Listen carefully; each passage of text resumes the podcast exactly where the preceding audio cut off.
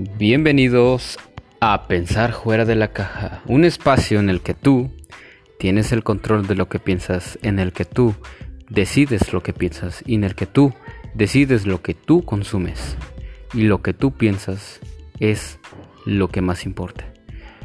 Pensar fuera de la caja es un proyecto que se me ocurrió hace dos semanas. Eh, es una sociedad en el cual somos un grupo de personas que piensa fuera de la norma, fuera del ordinario, fuera de lo normal. Nosotros somos el futuro, porque nosotros pensamos fuera de lo normal.